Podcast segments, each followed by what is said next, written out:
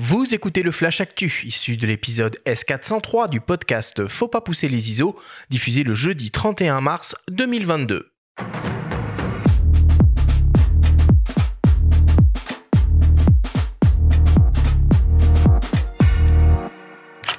Cette semaine, dans le Flash Actu, Samyang annonce la deuxième version de son 35 mm f1.4. La OUA lance un 20 mm à décentrement et les rencontres d'Arles 2022 se dévoilent. Le Flash Actu vous est présenté par Fox.fr, le site des spécialistes de l'image. Samyang lance la version 2 de son 35 mm ultra lumineux f1.4 conçu pour couvrir le format 24-36 mm et proposé en monture Sony E. On retrouve une formule optique composée de 11 éléments répartis en 9 groupes avec deux lentilles asphériques. Le constructeur annonce une qualité d'image exceptionnelle à toutes les ouvertures et dans toutes les zones de l'image. L'autofocus est assuré par une motorisation STM pas à pas linéaire optimisée pour des prises de vue photo et vidéo. L'objectif est protégé contre les intempéries et intègre un commutateur personnalisable. Il mesure 11,5 cm de long et pèse 719 grammes. Le Samyang AF 35 mm f1.4 FE2 sera disponible mi-avril et est proposé au prix de 799 euros.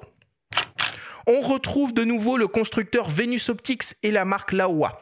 Après l'annonce de l'Argus 25 mm f0.95 micro 4 tiers la semaine dernière, aujourd'hui on découvre un ultra grand angle 20 mm f4 0D donc annoncé sans distorsion et qui a la particularité d'offrir la possibilité de réaliser des décentrements avec un décalage de plus ou moins 11 mm pour corriger les verticales dans les images d'architecture par exemple.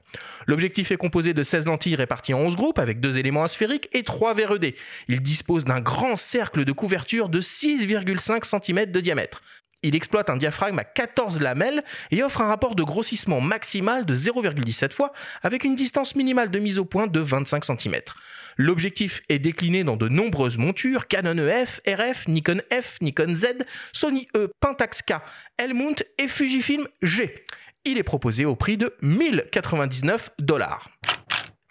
Et pour finir, la prochaine édition des Rencontres d'Arles se déroulera à partir du 4 juillet prochain et jusqu'à la fin du mois de septembre sur le thème Visible ou invisible, un été révélé. Cette année, ce sont pas moins de 55 expositions qui seront proposées au public avec une mise en lumière spécifique des femmes photographes. La programmation s'articule sur cinq thématiques performées, avec par exemple une exposition de Babette Manglotte, lauréate du prix Woman in Motion 2022 intitulée Capturer des mouvements dans l'espace, expérimenté, avec par exemple une exposition de Noémie Goudal intitulée Phoenix, émerger, avec par exemple les lauréats du prix découverte Louis Roderer 2022, explorer et témoigner, avec une exposition de Bruno Serralong intitulée Les gardiens de l'eau, et enfin revisiter, avec par exemple une exposition de Lee Miller.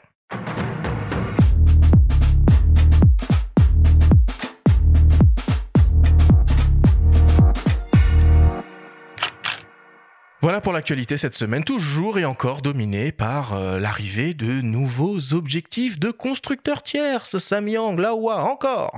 Ouais, puis surtout Venus Optics, c'est ça. Il n'y a pas une semaine où il n'y a pas une optique Venus Optics qui euh, ouais, ouais, ouais. Et ces fameuses optiques 0D, euh, d'ailleurs, vous vous en testez à DxOMark, des, des optiques Laowa? Alors, on n'a jamais testé d'optique 0D, ni de Laowa d'ailleurs, ce qui pourrait changer dans les mois qui viennent. par contre, dans notre protocole de test, le, le décentrement va pas être quelque chose qu'on peut vraiment mettre en valeur euh, énormément. On va plus tester les qualités vraiment intrinsèques optiques, les défauts optiques. Euh, Alors les 0D, c'est zéro distorsion.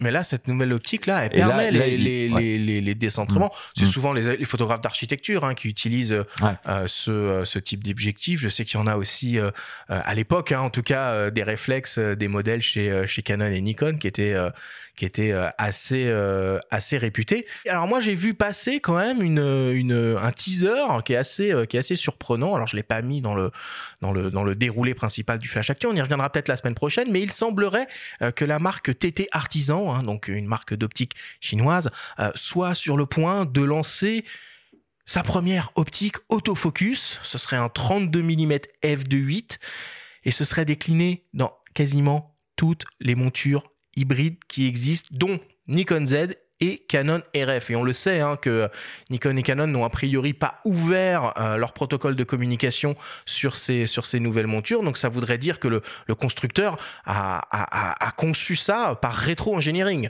Bruno, pourquoi pas hein. C'est euh, pas très étonnant de la part de TT euh, Artisan, puisque de toute façon, ils sont dans la même veine que Victrox et euh, Mieke et, et, et, on va dire toute la bande.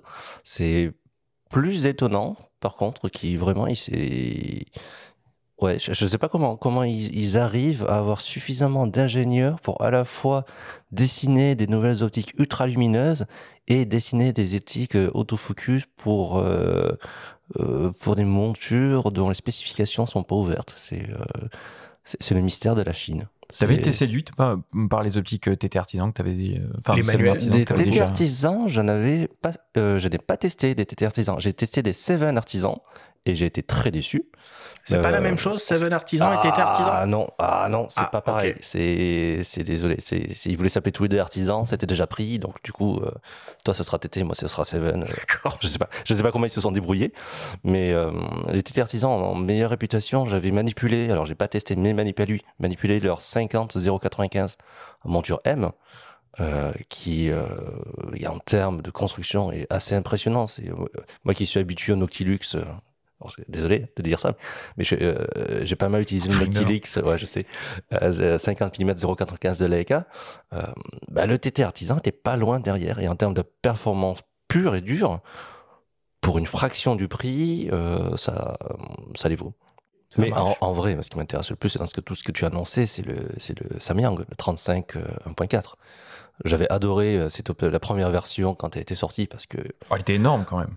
Bah, elle était énorme, elle était vraiment volumineuse quoi, comme le 85 1.4. Elle était en fait, elle était au volume euh, du 35 1.4 Sony qui est sorti quasiment en même temps. En termes de performance, on l'avait testé à l'époque euh, quand on travaillait ensemble, ils étaient quoi 1 2% derrière le Sony pour une fraction du prix. Donc euh, pour et un rendu en plus vachement sympa. Donc j'attends beaucoup de cette optique.